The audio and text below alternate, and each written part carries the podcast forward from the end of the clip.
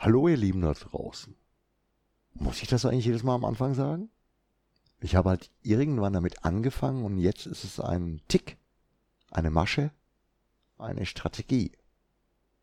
Heute wollte ich euch unbedingt die erste Folge der neuen Serie Ein Blick über den Tellerrand lokal präsentieren.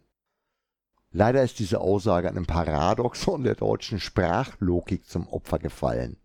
Unbedingt ist ein Wort, das bereits in seiner linguistischen Definition mehrdeutig und gar widersprüchlich ist. Egal, ob wir uns den Begriff mathematisch, rein logisch oder sprachlich nähern, in jedem Fall stoßen wir von Anfang an auf Ungereimtheiten. Und je länger wir uns mit der eigentlichen Aussage des Negierenden, nämlich des Nichtvorhandenseins jeglicher Bedingungen beschäftigen, desto klarer wird, dass gerade die Nutzung dieses Adjektives oder wie in diesem Fall Adverbes stets mit einer ganzen Kette von Bedingungen verknüpft ist.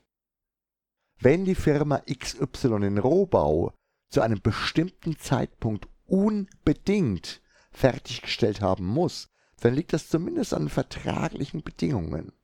Im Normalfall aber an einer komplexen Verkettung finanzieller, terminlicher, logistischer und organisatorischer Bedingungen. Diese Bedingungen sind logische Parameter, die es nötig machen, dass der Erfolgsfall eintritt.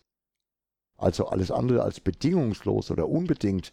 Außerdem ergeben sich durch das Nicht-Erreichen dieses unbedingten Ergebnisses weitere Folgen, die zu einem unauflöslichen Zirkelschluss führen, da auch diese in der Zukunft liegenden Ereignisse zu den Bedingungen eines experimentellen Aufbaus zählen. Das Nichterreichen eines bedingungslosen Zieles kann von Anfang an gar nicht vorgesehen sein.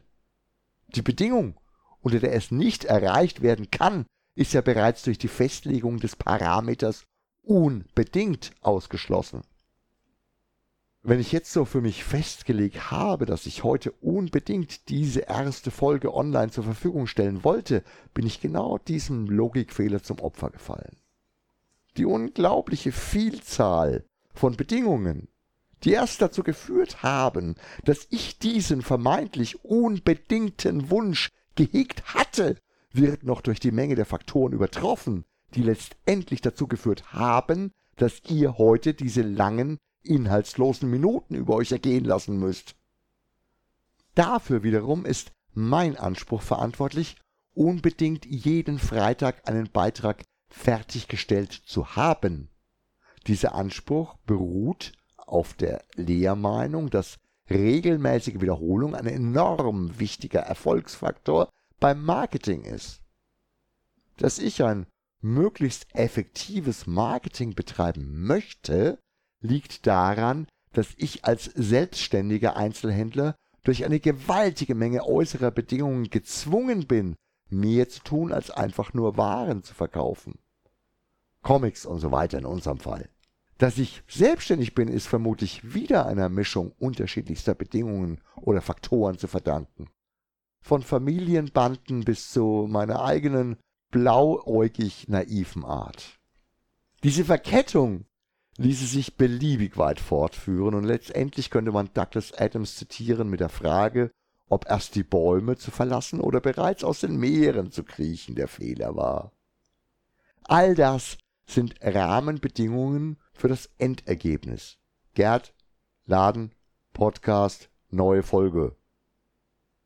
Jetzt gibt es aber andererseits eine ganze Reihe von Bedingungen, die zu dem unerwarteten Ergebnis keine Folge geführt haben. Dazu gehört Bernies wohlverdienter und lange angekündigter Urlaub, der mir aber trotzdem nicht die Zeit für mehrgleisige Vorbereitungen gelassen hat. Die technisch lästigen und ergebnisbezogen enttäuschenden Halbjahresbestellungen im Buchhandel, die keinen Aufschub dulden und in die gleiche Kerbe schlagen, der unerwartet große Primäraufwand an Überzeugungsarbeit in erstaunlich vielen Fällen gewünschter Gesprächspartner und neben vielen weiteren Kleinigkeiten auch noch Murphys Law.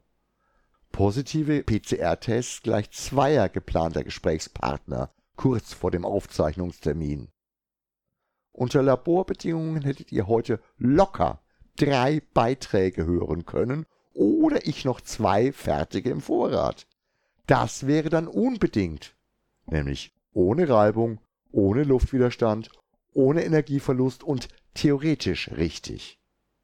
So müsst ihr heute nochmal mit mir Vorlieb nehmen. Ich muss mich bei euch entschuldigen und persönlich eine Niederlage einstecken. Ich habe es ja zu Beginn bereits gesagt, es ist eine Kette von Bedingungen, die dazu führt, dass ich eben nicht nur einen Beitrag fertiggestellt haben will, weil ich Bock drauf habe oder ein narzisstischer Blogger bin, sondern dass genau das eben auch zu ergebnisorientierter Arbeit zählt. Weil die Regelmäßigkeit Teil einer Strategie ist und gleichzeitig auch fast schon gefordert wird. Weil wir den Laden zwar mit eurer Hilfe gerettet und über weite Strecken der Krise in der Pandemie gebracht haben, aber noch lange nicht an dem Punkt angekommen sind, an dem wir uns wieder etwas zurücklehnen könnten. Solange sich die äußeren Bedingungen nicht ändern, müssen wir dadurch bedingt mehr Energie in Arbeiten stecken, die den Status quo erhalten. Da uns das Gleichgewicht aber nicht ausreicht, sondern wir sowohl unser Angebot und unseren Service für euch stets verbessern wollen, als auch unsere eigene wirtschaftliche Situation irgendwann wieder in erfreulichere Gefilde vorantreiben wollen, kommt noch eine ganze Stange zusätzlicher Bedingungen hinzu.